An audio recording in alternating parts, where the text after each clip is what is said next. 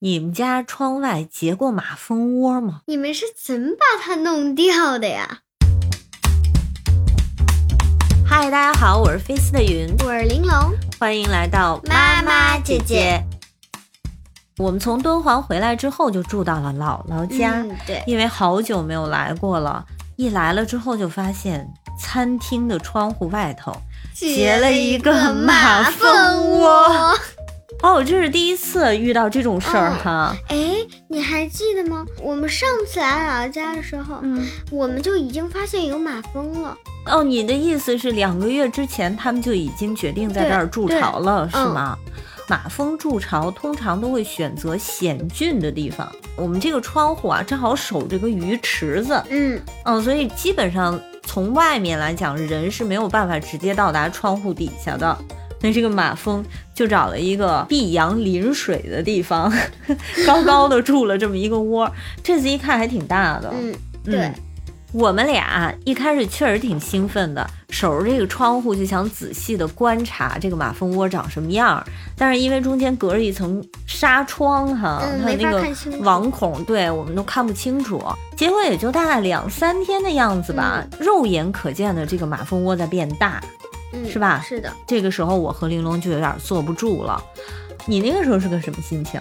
我那会儿想把它弄掉吗？我不是想把它弄掉，我就是很担忧，如果要是我们窗台上结了一个这么的马蜂窝，我还能不能去喂鱼了？这个从安全角度上，我真的查了一下，说马蜂离它的巢穴五到十五米都属于这个它可攻击的范围，它觉得你侵犯了它的安全领地啊。所以如果这样的话，你再到园子里去喂鱼，势必是不安全的。嗯，从这一点上，应该是清掉它。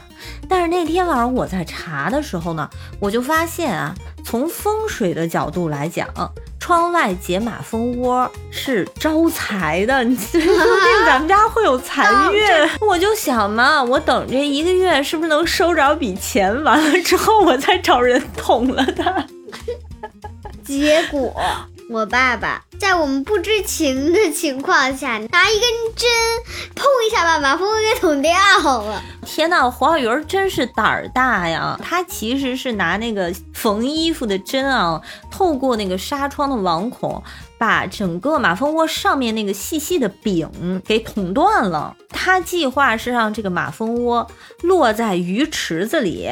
然后把里面的蜂蛹啊、幼虫啊都泡死，结果谁知道好巧不巧，人家这马蜂窝没有落到水里，反而是落在了我们这个落地窗的窗台 上。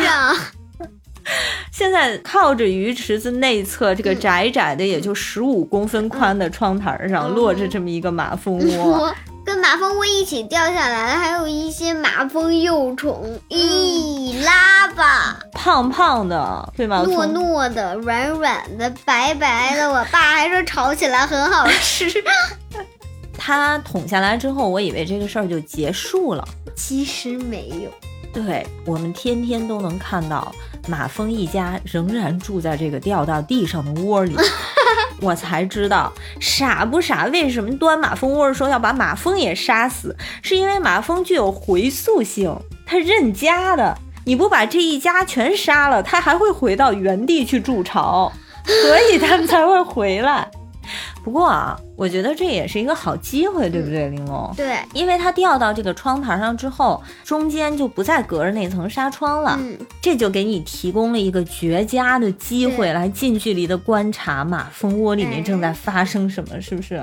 我就在备忘录里建了一个报告，叫《马蜂窝和马蜂的幼虫》。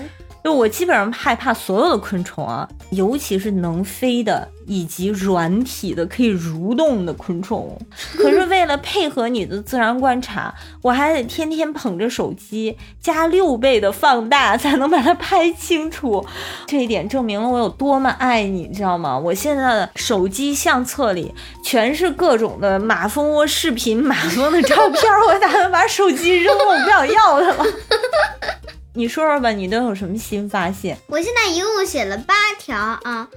第一条是其中有几个洞洞里面有白色的东西。咦，哎呀，配合点儿！你知道那个洞洞里也是什么意思吗？就是马蜂窝里面呢，用泥做就有好几个洞洞，然后一个洞里有个幼虫。马蜂窝是怎么形成的？其实是马蜂嚼了这些木头的纤维回来生成的蜂蜡，是不是？啊，对，用蜂蜡做的啊，我刚刚说错了。现在它掉下去，你其实在怀疑这个蜂巢里头还是有活的卵，是吗？是的，就我们发现有很多马蜂都在往洞里面钻啊，我们觉得是马蜂啊在吃一样东西。这个其实咱们是有争议的，是吧？究竟马蜂是在喂这个洞洞里面的幼虫，还是说这个马蜂在吃洞洞里的幼虫呢？嗯，我这两者都有在怀疑。有一天，咱们真的亲眼看见有一个马蜂从洞里面出来的时候，它嘴里叼着白色的东西，所以它究竟是在吃幼虫，它还是在喂幼虫？我觉得它是在吃死幼虫，它把死的吃了。对，这个其实就引起了我的好奇：马蜂它究竟生活在一个什么样的群居社会？它的这个社会关系是什么样的？因为蜜蜂咱都知道只有一个蜂王，对吧？其他的所有的雌性蜜蜂都是工蜂，它们都是不可以产卵的。但是马蜂其实是生活在一个初级昆虫社会里的，也就是说，也许这个蜂巢并不是一只蜂王建起来的，而是有很多只雌蜂一起建起来的。嗯，那么雌蜂和雌蜂之间就可能打架，嗯哼，最后去竞争谁是蜂王。对，而且我看了一下。其他的雌蜂也能产卵，但是它产的卵很可能被蜂王吃掉。对，所以有可能那个嘴里叼白色东西的是那个蜂王把别的雌蜂产的幼虫给吃了，有没有可能？有可能。